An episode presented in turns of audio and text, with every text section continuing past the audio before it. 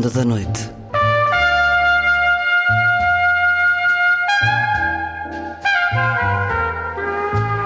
Com Luís Caetano.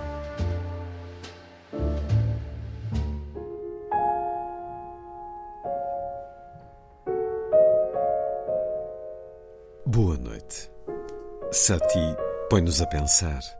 Faz falta. Escreveu Jorge Calado perante as 15 horas ininterruptas de Joana Gama ao piano na interpretação de Vexation. Joana Gama gosta muito de Sati e de nos pôr a pensar com ele, mas gosta também de árvores e pássaros e da poesia do movimento e de partilhar com quem ainda tem todos os sentidos despertos para o deslumbre e para o conhecimento. São muitas as propostas, em discos, em livros, em atividades cênicas e musicais que Joana Gama tem criado nos últimos anos e elas vão atravessar a conversa nos programas de hoje e de amanhã. Joana Gama, uma pianista que toca em muitas artes, para conhecer melhor, já a seguir. Vai ser assim a ronda.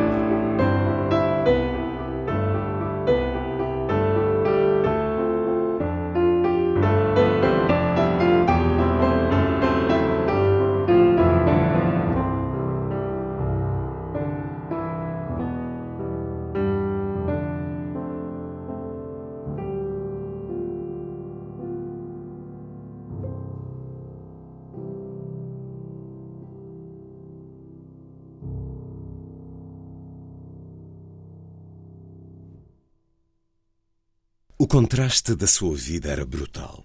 Satie saía de manhã de Arquet, caminhava mais de duas horas a pé para Montmartre, onde trabalhava como pianista em cabarés, lugares de convívio e de excessos, e ao fim da noite regressava à casa a pé para a sua solidão. Homem desajustado, não foi inocente quando referiu: Vim ao mundo demasiado novo num tempo demasiado velho.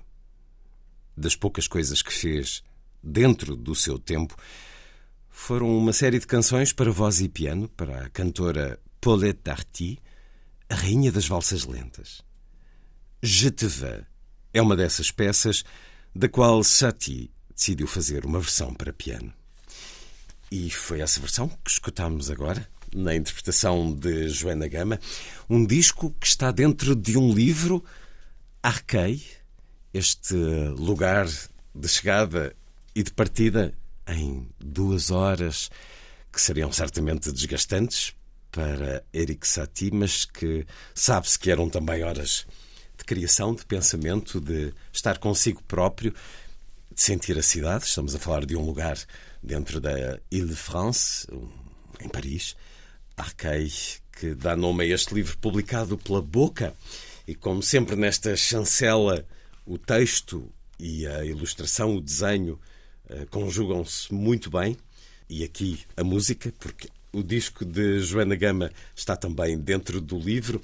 E nas ilustrações temos inclusive a própria caligrafia de Eric Satie, que é um quadro autêntico em que as letras são quase que tornadas símbolos musicais, eh, eh, desenhadas, pintadas, coloridas a negro com uma carta que aqui está enviada a Irene Lagou, uma carta de amizade, já nos últimos anos de vida de Eric Satie. Continua a ir à Arquei, Joana Gama, falar com Eric Satie? Por acaso, a última vez que fui a Paris não fui lá. Mas foi muito importante as primeiras vezes que lá fui e fui, obviamente, ao cemitério. Aliás, foi a primeira vez que fui ao cemitério uh, visitar a Campa de Sati foi no dia 1 de janeiro de 2012 e é um lugar muito especial. Continua a ser um subúrbio, mas há um, a casa está preservada, hum. não é uma casa-museu, mas não é, é, mas não é visitável? Não, conseguimos só ver o exterior, e, mas há uma série de frases de Jean Cocteau, de homenagem a Satie. Uh, eu tenho também uma relação e com as Maisons Satie, que é a casa onde Eric Satie, exatamente, onde Eric Satie nasceu. Na Normandia, na Normandia. junto ao mar. Aí há casas museus, Sim. casas. Chamam Maison Satie com hum. S, uh, não sei muito bem porquê, mas, mas uh, aí é a casa museu onde ele nasceu e, e um, é um museu belíssimo. O que é que se vê lá? Vê-se, no fundo, a biografia de Satie e os vários sítios que habitou, uma sala que é, no fundo, como seria a sua casa, a parte dos cabarés, depois há um piano que toca sozinho no final, é quase como se o fantasma Mas, de Satie... Em rolo de piano? Não, num um disco clavier, hum. branco, assim, uma sala toda branca, porque há um texto em que ele diz que só come alimentos brancos, então há toda essa... Então eu fiquei muito contente, eu fui visitar essa, esse museu no, no, dia a seguir a terminar a minha turnê Satie 150 em 2016, de homenagem aos 150 anos de Eric Satie, e foi muito bonito porque fiquei muito sensibilizada com as pessoas que tiveram a ideia para fazer um museu e fizeram-no muito bem. Um, é, foi, não, é, não é só mais um museu, a, a, maneira como trataram os assuntos foi muito sensível e fiquei muito feliz por isso. Quando visitou o túmulo de Eric Satie em 2012 já tinha essa relação que os tornou tão próximos? Não. Uh, foi curioso porque eu conhecia a música de Satie desde miúda, aquela coisa que toda a gente conhece, as gimnopédias e as. Pianista é inevitável. Sim, mas sempre também um bocadinho com o lado do preconceito, desta coisa de que era música muito hum. simples e que muitas vezes até nem se estuda no conservatório porque é demasiado simples. Hum. Uh, mas em 2010 tive o convite do CCB para tocar nos Dias da Música e sugeriram que tocasse a música de Satie e eu percebi que seria interessante intercalar a música de Satie com a música de outros compositores. Isso em 2010. E quando comecei, eu sempre gostei de escrever as notas de programa, sempre não, mas a, partir de determinada altura comecei a gostar de escrever as notas de programa para, saber mais sobre as músicas e no fundo que tinha sempre essa curiosidade. E então, ao ler sobre a vida de Satie, descobri uma pessoa muito interessante. E não digo um compositor, porque de facto com o passar do tempo fui percebendo que os compositores não são só compositores, são pessoas que escreviam música, que eram muitos deles muito para além disso. Às vezes é arriscado conhecer a vida dos compositores. Sem dúvida. Sendo dos... que na música clássica há muitos dramas, muitas tragédias, zonas muito sombrias. Por outro lado, estamos a falar de quem nos legou beleza para a eternidade e temos essa sorte de a ter em pauta, ah, de podermos ouvi-la em gravação por grandes intérpretes. Mas no caso de Satie, não se desiludiu com a pessoa? Não, não de Pelo todo. contrário, foi uma descoberta, sim, e é uma descoberta constante porque eu não sou especialista em Satie. Às vezes as pessoas dizem, ah, eu não sou especialista, eu, sou, eu adoro a música de Satie, acho e gosto de descobrir mais sobre ele, mas não conheço a fundo toda a sua música, não tenho a vontade de fazer a integral da obra de Satie. Mas o que descobri foi uma pessoa muito interessante, com uma vida interior riquíssima, que e a sua música tem um, um lado humorístico que muitas vezes não é uh, não é frisado, portanto vai-se para este lado dramático da gimnopédia. E que choca com algumas coisas no mundo da música clássica. Exatamente. O humor choca com a seriedade que alguns querem impor à música clássica, quando há humor, uh, desde Bach, passando por Mozart, até todos. Exatamente. Uh, mas Satie tem particularmente essa personalidade. Era boa pessoa? Era, sim, sim, sim. Era boa pessoa, aliás, ele tinha um lado, gostava muito de crianças. As pessoas, quando ele morreu, depois os amigos foram saber um pouco mais como é que era a relação dele com as pessoas em Arquei. As pessoas diziam que ele parava na rua para falar com miúdos, gostava muito de crianças e tinha amigos, uh, amizades bastante fortes, nomeadamente com Picasso, Jacques Cousteau, uh, Brancusi, que, que, os foram, que o foram visitar ao hospital quando ele esteve doente, que fizeram, no final da vida. Que o puxaram mais para o centro de Paris para evitar essas longas caminhadas de duas sim. horas. Não, na verdade foi ao contrário, porque ele vivia no centro de Paris, ele vivia em Montmartre, Sim. mas como sempre teve uma, uma relação muito difícil com dinheiro, portanto, muitas vezes chegava ao fim do mês Sim. sem dinheiro, deixou de conseguir pagar a renda no, no centro, das, isto muito antes desta gentrificação, mas ele deixou de poder pagar a renda no centro da cidade, então mudou-se para, para Arquei, Mas no fim da vida, os amigos tentaram de novo trazê-lo para o eles... centro da cidade, inclusive para o hospital. Exatamente, sim. Aí sim ele morreu acompanhado e, e, e sim, e cuidaram, cuidaram dele.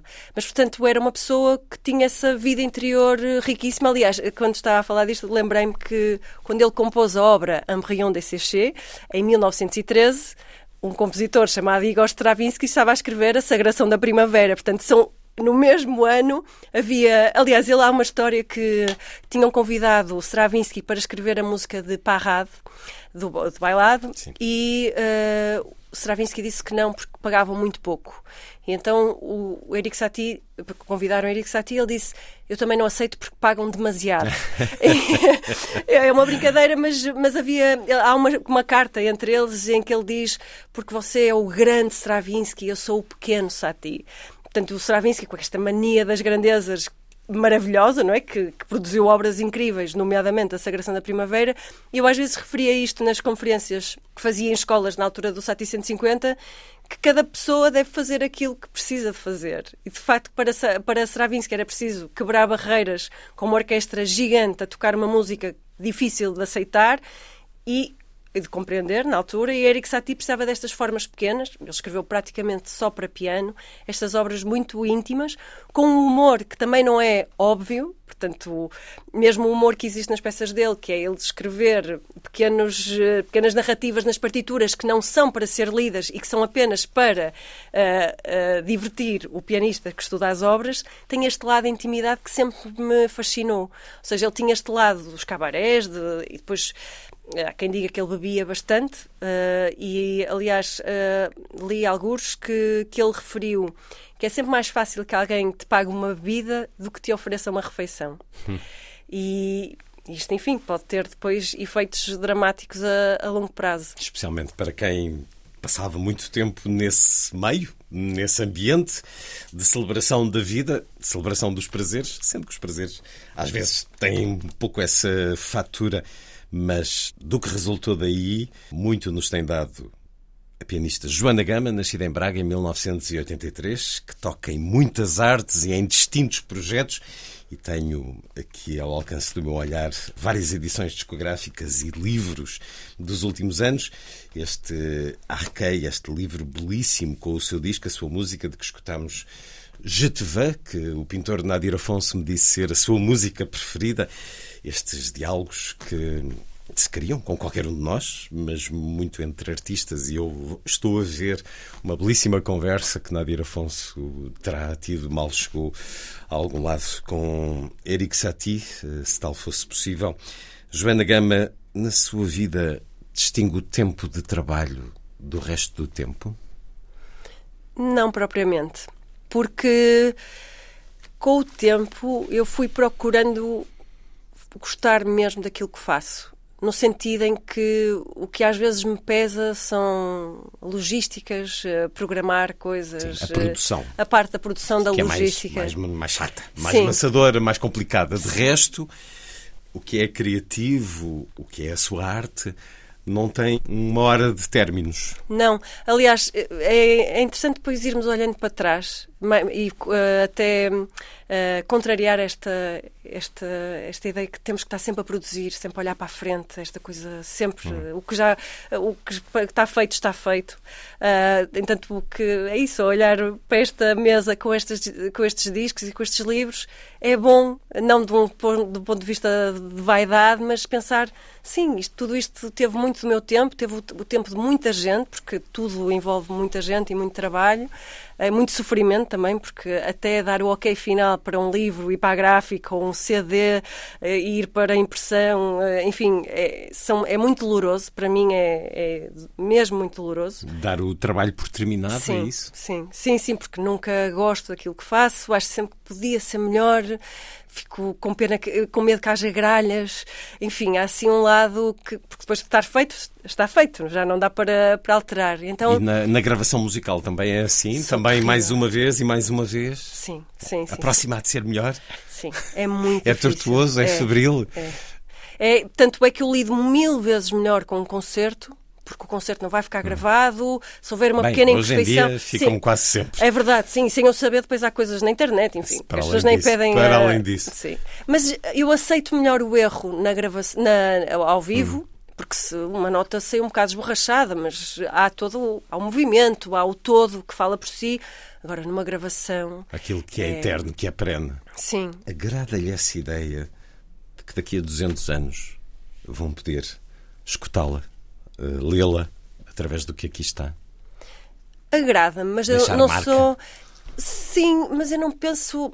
Não sou obcecada com a ideia de deixar obra feita aceito, vou aceitar muito bem se quando eu morrer ninguém não houver esta bem, coisa. Vai, mesmo aceitar bem porque. Sim, mas há muita gente que tem muito esta ideia de, de, trabalhar para a posteridade, deixar a coisa muito organizada e que haja muita coisa e organizar as coisas, quase pensar. Eu hum. estava outro dia a ter uma conversa com um amigo que está muito entendido nesta, entendido nesta área da inteligência artificial, está muito por dentro do assunto, que ele dizia que há um que tem um second brain onde está a pôr todos os textos que ele está a publicar para um dia quando ele morrer as pessoas poderem fazer perguntas ao seu cérebro com base naquilo que ele escreveu em vida. E eu acho isto absolutamente maravilhoso do ponto de vista da técnica e da possibilidade, mas eu não quero isso. Eu acho que que é interessante que nós tenhamos um tempo de vida e depois viram outros que farão outras coisas. Não tenho. Gosto de fazer uh, os discos e os livros. Neste momento até estou a preparar um novo livro. Uh, pela ideia da concretização que tem a ver com os projetos em si. Mas para o presente, gosto muito que uh, hoje em dia há pouquíssimas lojas de, de CDs e mesmo uh, livrarias de especialidade. Então as minhas edições em geral estão, estão à venda em poucas livrarias, em que eu conheço os livreiros e sei que é um livro, são, são livros que fazem ali sentido. E não estão à venda na FNAC ou na Bertrand, que é mais um no meio, que se a pessoa quiser ter o livro bem visível tem que pagar para estar em determinado sítio da estante. Portanto, são sempre edições pequenas, em editoras relativamente pequenas, mas há esta ideia de as pessoas que conhecem os projetos puderem uh, levar o CD, o livro para casa e que isso dê uma certa continuidade, mas é sempre uma preocupação no presente, não tem a ver com este lado de ficar para a história, de, das pessoas. Porque, um, como até falávamos isto antes da conversa, eu percebi que com, com, os anos que esta ideia da herança pesadíssima da música clássica para o bem e para o mal era uma coisa que me pesava muito. Ou seja, por um lado, temos as gravações dos grandes pianistas e que todos ouvimos 500 vezes, os preludes e fugas de Barre, pelo Glenn Gould, as variações Goldberg. Mas isso é maravilhoso, mas avassalador ao mesmo tempo, que é se as pessoas já fizeram aquilo, o que é que eu vou fazer? Então eu acho que é importante que haja esta variedade de leituras, inclusivamente, uh, mesmo quando ainda há pouco tempo fiz uma masterclass em que eu dizia, quando eu estudo, estudo assim. Esta é a minha visão disto, mas eu nunca disse é assim que tu tens que fazer, que foi como me disseram. E eu acho que não é. Há, há maneiras com as quais nós nos identificamos e que funcionam para nós, mas acho que é muito bom aceitar que há outras leituras. Uma partitura não é é matemática de alguma maneira, e em alguns compositores mais ainda, mas não é matemática naquele sentido que todas as interpretações são iguais. E no caso de Satie, curiosamente, conheço uh, alguém que gosta muito de comparar as, as gimnopédias. Uh, já agora, qual era o seu intérprete favorito de Satie? Remberteleu. É um nome muito complicado de dizer, nunca o tinha ouvido dizer com tanta propriedade. Vamos escutá-lo. O pianista holandês Remberteleu deixou-nos, faz agora quatro anos, por estes dias. Vamos ouvi-lo na Gimnopédie número 1 um de Eric Satie.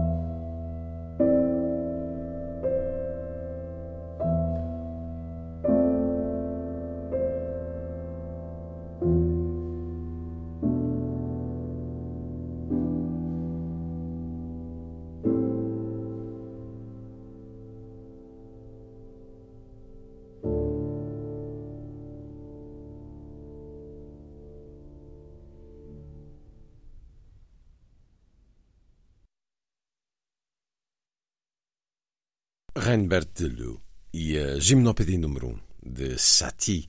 Há uma história por trás disto e eu gosto muito, muito, muito das interpretações dele. Não só da música para piano solo, ele há uns anos gravou um, um disco maravilhoso com a Bárbara Hannigan, uh, com música para voz e piano de Satie.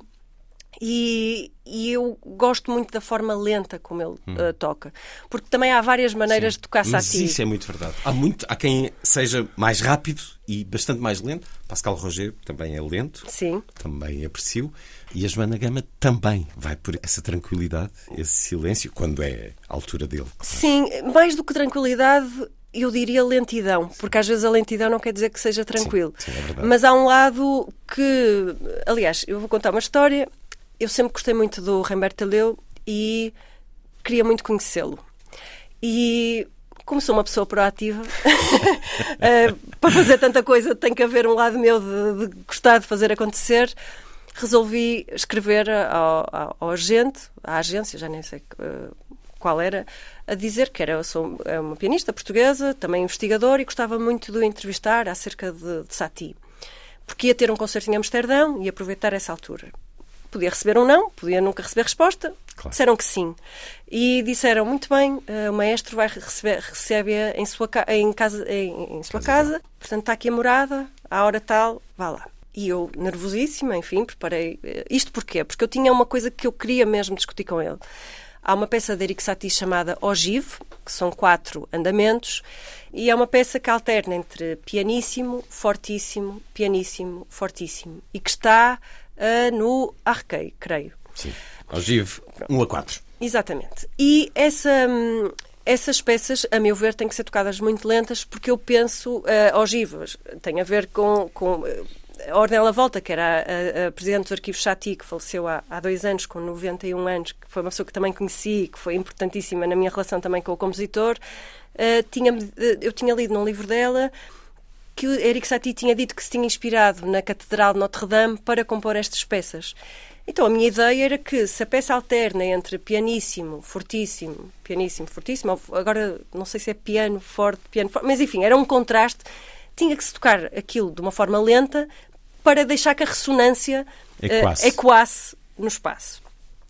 E, na altura, uh, em 2016, foi feita uma nova edição da obra completa de Satie com umas uh, indicações metronómicas que me pareciam demasiado rápidas. Indicações metronómicas baseadas em, em trabalho uh, uh, teórico, de musicólogo. de um musicólogo que eu também conheço e que respeito, mas que me parecia muito rápido. Então o que eu queria conversar, era só esta a pergunta que eu queria fazer. Eu queria falar com o Rembert Leu para lhe perguntar o que é que ele achava que é que daquela indicação metronómica.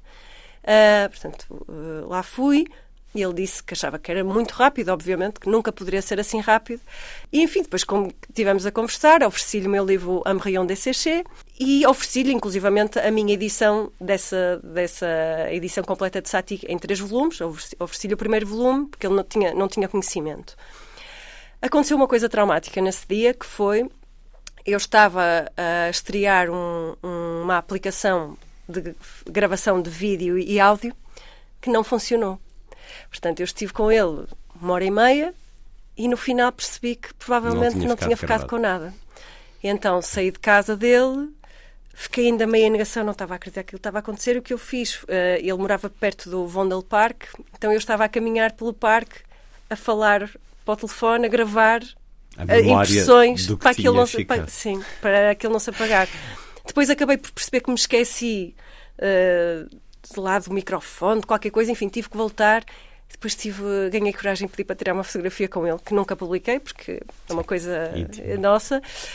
Um, enfim, ficou essa memória e ele faleceu, entretanto, com, fiquei com muita pena. Mas era uma pessoa, e acho, ele foi uma pessoa muito importante na divulgação da música de Eric Satie, obviamente Aldo Ciccolini também, mas já aí num, num momento diferente. Aliás, na altura Aldo Ciccolini tocar Satie não foi muito bem visto, inclusivamente, porque era esta ideia do muito fácil, mas é bonito porque no fundo Rembert leu foi importante e gravou estas obras de Satie. Anos antes, John Cage tinha também feito um trabalho de divulgação da obra de, de Satie, também foi muito importante. E também se cruzou muito consigo, John Cage, entre outros, e nas suas edições isso está bem nítido, na sua leitura, no seu sentir de Eric Satie, que foi tão marcante em termos dessa celebração dos 150 anos do nascimento, vai preparar algo para o centenário da morte? Ou é em 2025, ou nem por isso? Não, ainda não está pensado. Falaram-me disso há uns tempos, eh, ou seja, ai, tens de pensar, de... sim. Mas uh, há ideias, sim, sim, não falta muito. Eu vou fazer agora um concerto no CCB com uma peça de Satie que eventualmente pode ser essa a minha homenagem, mas eu gosto, eu gosto muito da minha liberdade hum. e gosto muito de não ter a obrigação de fazer nada. Ou seja, uh, visto de fora é quase como eu tenho a obrigação, já que fiz os 150 anos de nascimento, eu tenho a obrigação de fazer algo nos 100 anos não da morte. Tem. não tenho. Mas pode crer. Sim. Aliás, há uns, há uns meses uh, tive a ideia de fazer um projeto que, entretanto, se calhar não vai acontecer. Tinha tido uma ideia, não necessariamente para a efeméride, mas tinha tido essa ideia, mas entretanto parece que se calhar não vai avançar. Mas sim, acho que é mais bonito também celebrar o nascimento do que a morte da pessoa, não é? É, sendo que todas as razões são boas para é recordar verdade. Eric Satie, mas claro que a celebração do nascimento é sempre melhor. E foi muito bonito tudo aquilo que fez, e foi amplo e chegou a muita gente e passou também por esta rádio não lhe sinto cansaço de, bom, lá estou eu a falar outra vez de Eric Satie. Não, sinto-lhe o entusiasmo do deslumbre, do gosto, do conhecimento, da proximidade com essa pessoa. Mas Joana Gama está por estes dias, no momento em que conversamos em Lisboa, com o seu projeto As Árvores Não Têm Pernas para Andar. É também um livro maravilhoso, um livro cartonado, com ilustrações de Francisco Eduardo, a música original de João Godinho, o nome desta rádio também. E é uma maravilha abri-lo e ver estas árvores que nos dão, por exemplo, o nosso sobreiro, a Árvore Nacional de Portugal.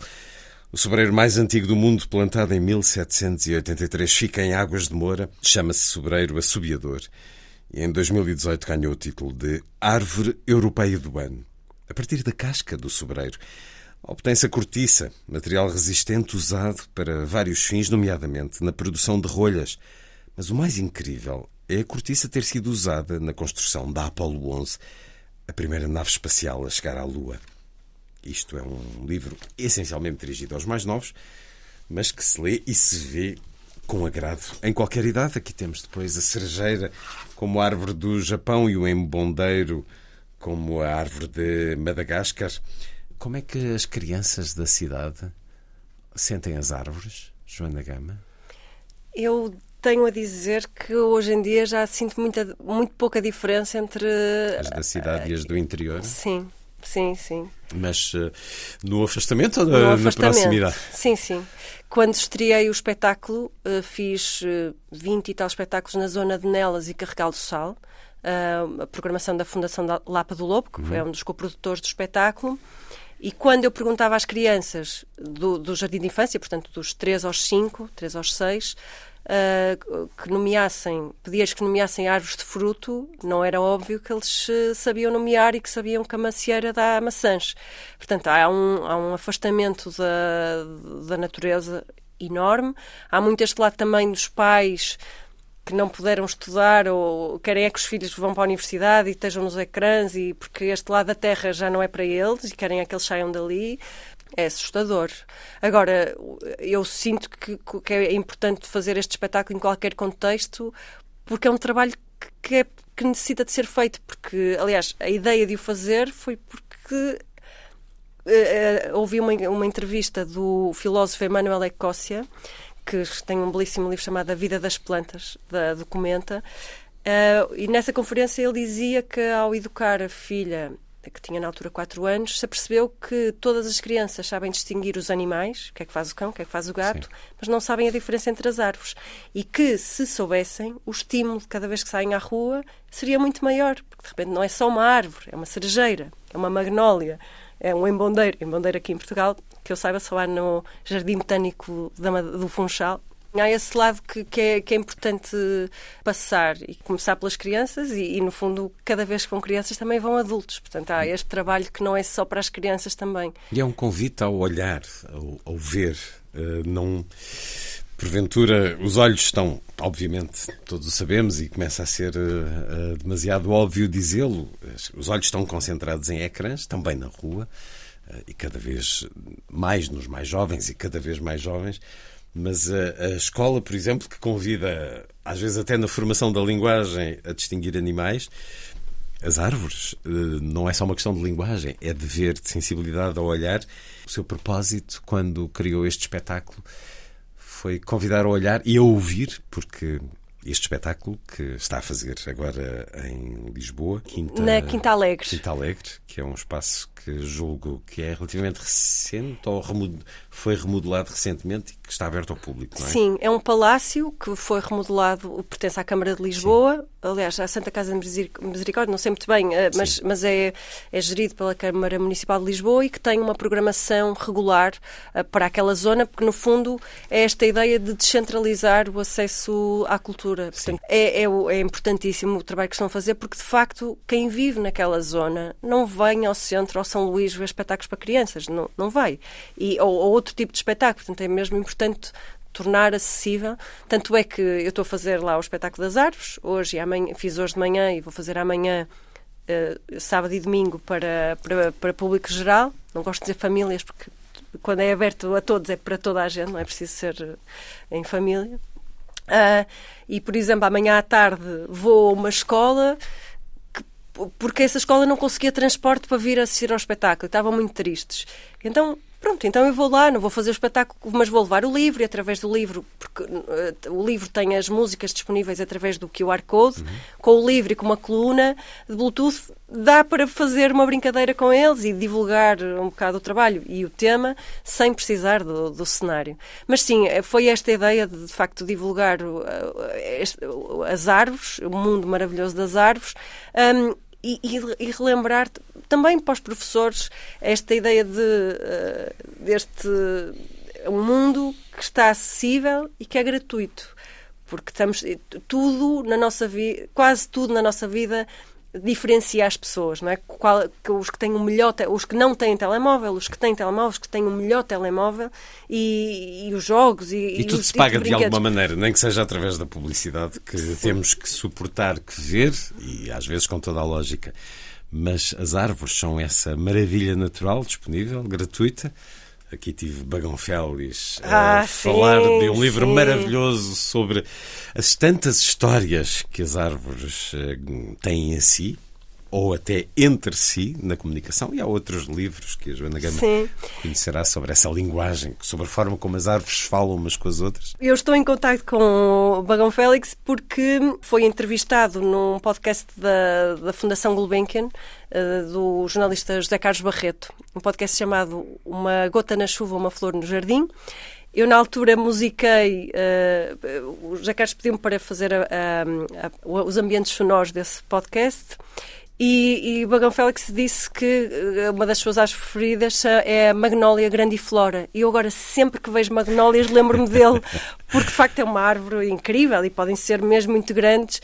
Mas este lado, este maravilhamento, e ele próprio, ele referia numa, numa entrevista, já não sei onde, Toda a gente sabe o nome do cão da vizinha, sim. mas é capaz de não saber o nome da árvore que está, que está à porta. Frente à janela. Sim, ou em frente à janela, sim. E a Joana Gama sente-se melhor na cidade ou no campo? Eu sinto-me sinto-me bem em qualquer lado se estiver em paz. Uh, mas uh, uh, preciso muito do campo, preciso muito de caminhar. Faço umas saídas para caminhar ao ar livre, que é importante. Ainda tem estado a chover, mas. Uh, não tem parado de chover, que é diferente. Mas há dois dias saí e fui aos Jardins do Palácio do Cristal, porque precisava de estar no espaço ao ar livre, e que ainda por cima é um espaço e é uma muito bonito. Com os pavões e, e o rio à frente. É maravilhoso, sim. E dois dias antes tinha estado no Parque das Águas, que é um, um, parque perto de minha casa, onde já não ia há cerca de duas semanas e estava a sentir falta daquele espaço. Portanto, preciso muito de, de estar uh, ao ar livre, em silêncio. E não, só não digo que me sinto melhor no campo, porque ou melhor, numa vida uh, ideal, gostaria de viver no campo, com o silêncio do campo, mas como muita coisa que preciso estar na cidade, eh, nomeadamente a minha família, preciso, sinto que quero estar na cidade agora, e, mas sempre com esta ideia do campo e de. Hum. Mas um dia gostava de ter uma Belgais, por exemplo? Ah, sim, sim. Não que fosse uma coisa assim tão grande que desse tantos problemas de gestão e uma coisa tão sim, pesada. Mas, uma... mas, sim, mas um espaço um bonito espaço. para receber amigos. Aliás, aquela música muito bonita da Elis Regina, Uma Casa no Campo. em que a pessoa vai para o campo com os seus livros e com os seus amigos e, e está, está bem. Uh, mas sim, tem esse, tem esse apelo e, e, preciso muito. Agora, também tenho muitas plantas em casa, tenho um terraço com plantas, portanto, é um. Sinto que, que a natureza está, está, está sim, e gosto muito de ver as plantas, gosto de fazer a multiplicação das plantas, ir oferecendo a amigos, uh, filhos de, das, das plantas, enfim, há essa ligação e que, que é um tema que me começou a interessar imenso. Aliás, uh, quando vou a livrarias, se calhar até mais rápido vou ver livros de natureza do que de música. Mas na altura que fiz o espetáculo das árvores, foi também uma grande descoberta. Portanto, a mesma história que eu conto sobre o embondeiro, em que é uma árvore onde dá para guardar água. Uh, é um, é um superpoder que eu conto aos miúdos. No meio destas descobertas todas, eu fiquei com tanto material que não tinha conseguido usar que acabei por fazer um segundo espetáculo que se chama Pássaros e Cogumelos, que é esta ideia dos pássaros estarem no topo das árvores e os cogumelos na base e terem relações simbióticas entre si. E obviamente que fiz a relação dos pássaros com Olivia Messiaen e dos cogumelos com o John Cage. E isto veio tudo porque tinha tanto material que não tinha conseguido usar. Enfim, isto é infindável. E agora vou começar um terceiro espetáculo, desta vez sobre flores que, enfim, também é outro tema. E está relacionado enorme. com esse novo livro também?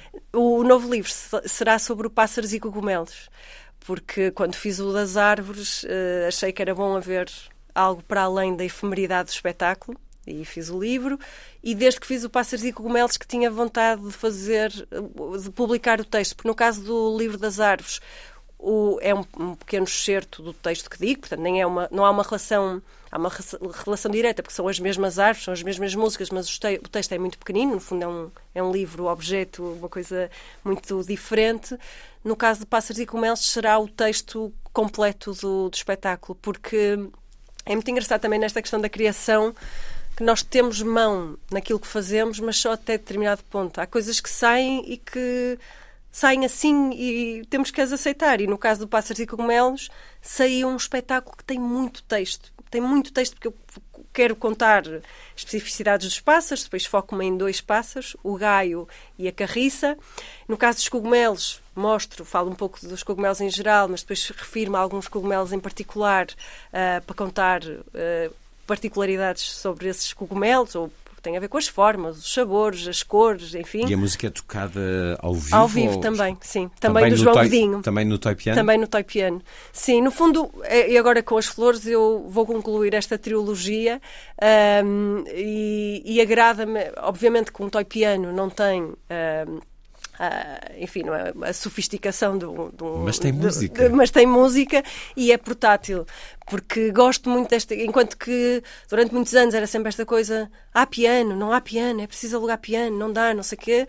Uh, este espetáculo deu-me uma liberdade enorme porque pode ser.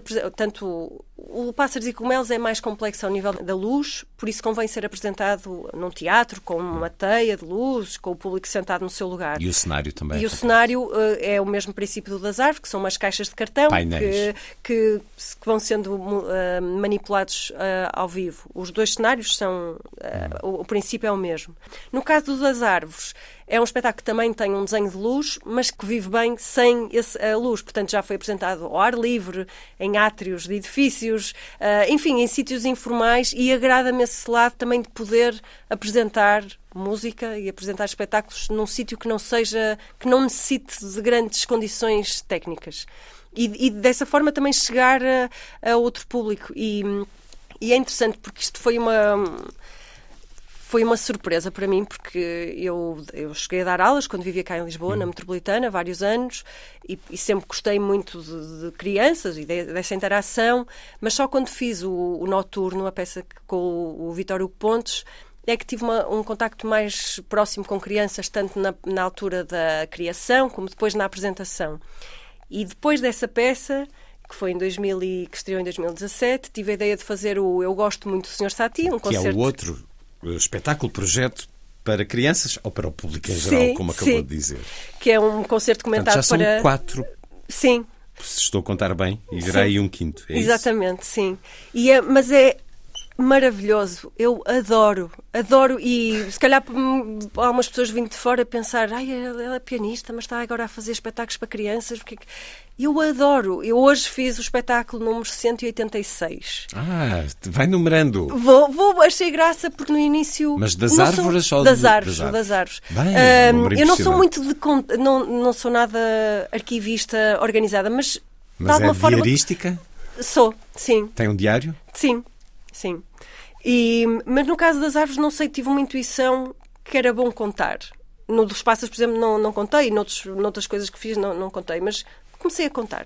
Então, de repente, 50, 100, 150, 186 hoje. E digo-lhe que foi maravilhoso, porque no início eu estava muito nervosa. eh, De repente, era muita coisa nova para mim, muito texto, que fui eu que escrevi, mas ainda assim decorá-lo, manipular os cubos, tocar ao vivo, interagir com as crianças, porque eles estavam, estão sentados no chão muito próximos, portanto muitas vezes interrompem-me.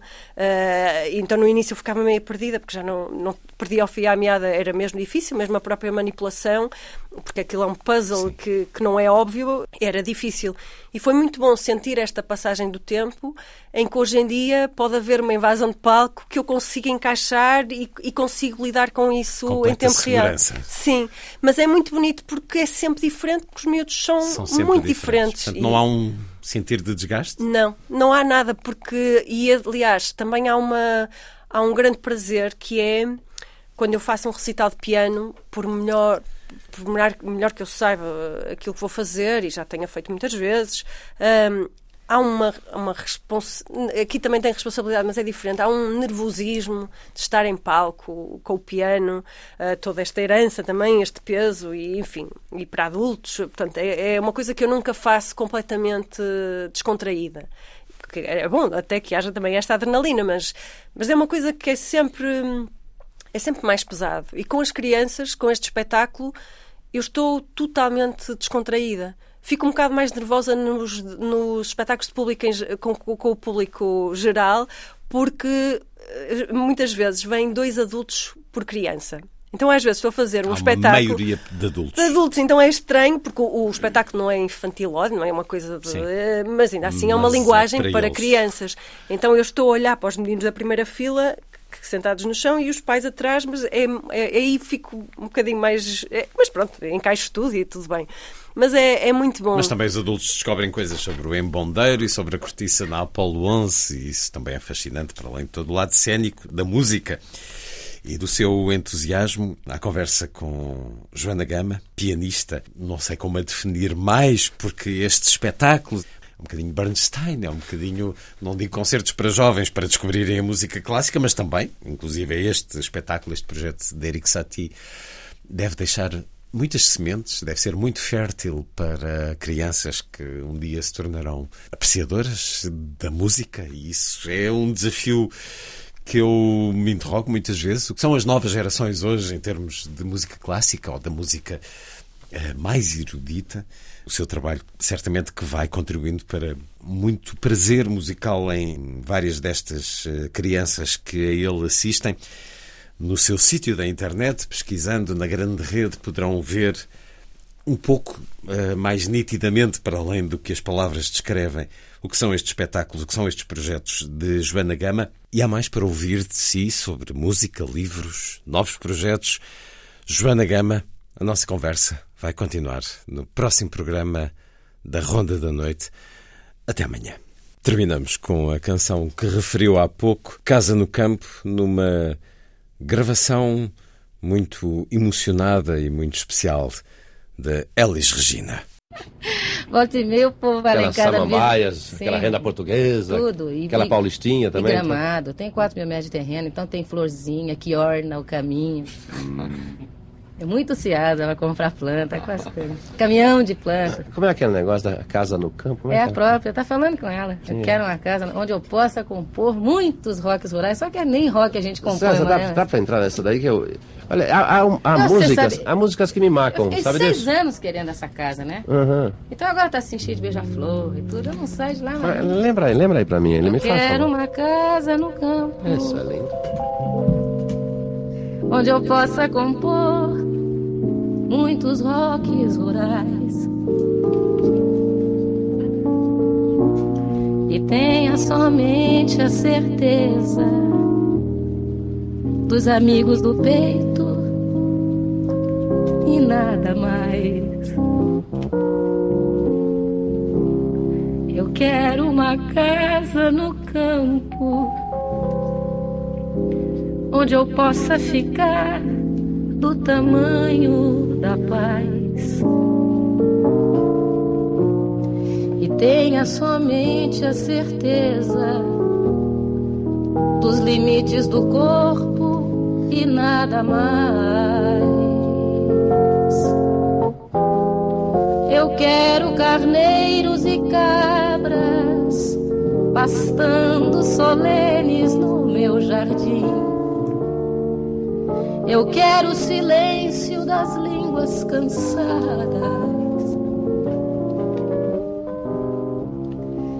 Eu quero a esperança de óculos e um filho de cuca legal. Eu quero plantar e colher com a mão a pimenta e o sal.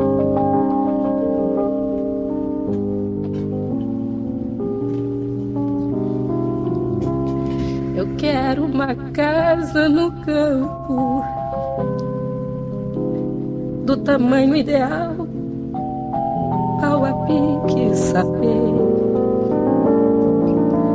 onde eu possa plantar meus amigos, meus discos, meus livros. E nada Onde eu possa plantar meus amigos, meus discos, meus livros e nada mais.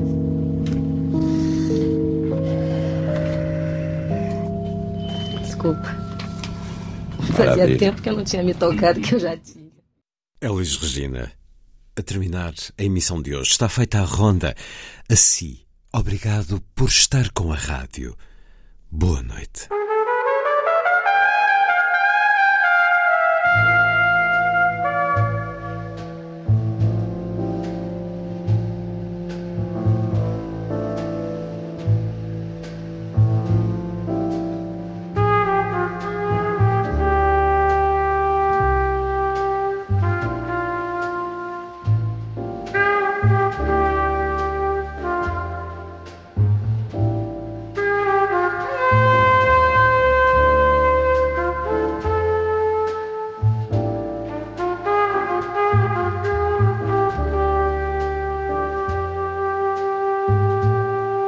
A Ronda da Noite.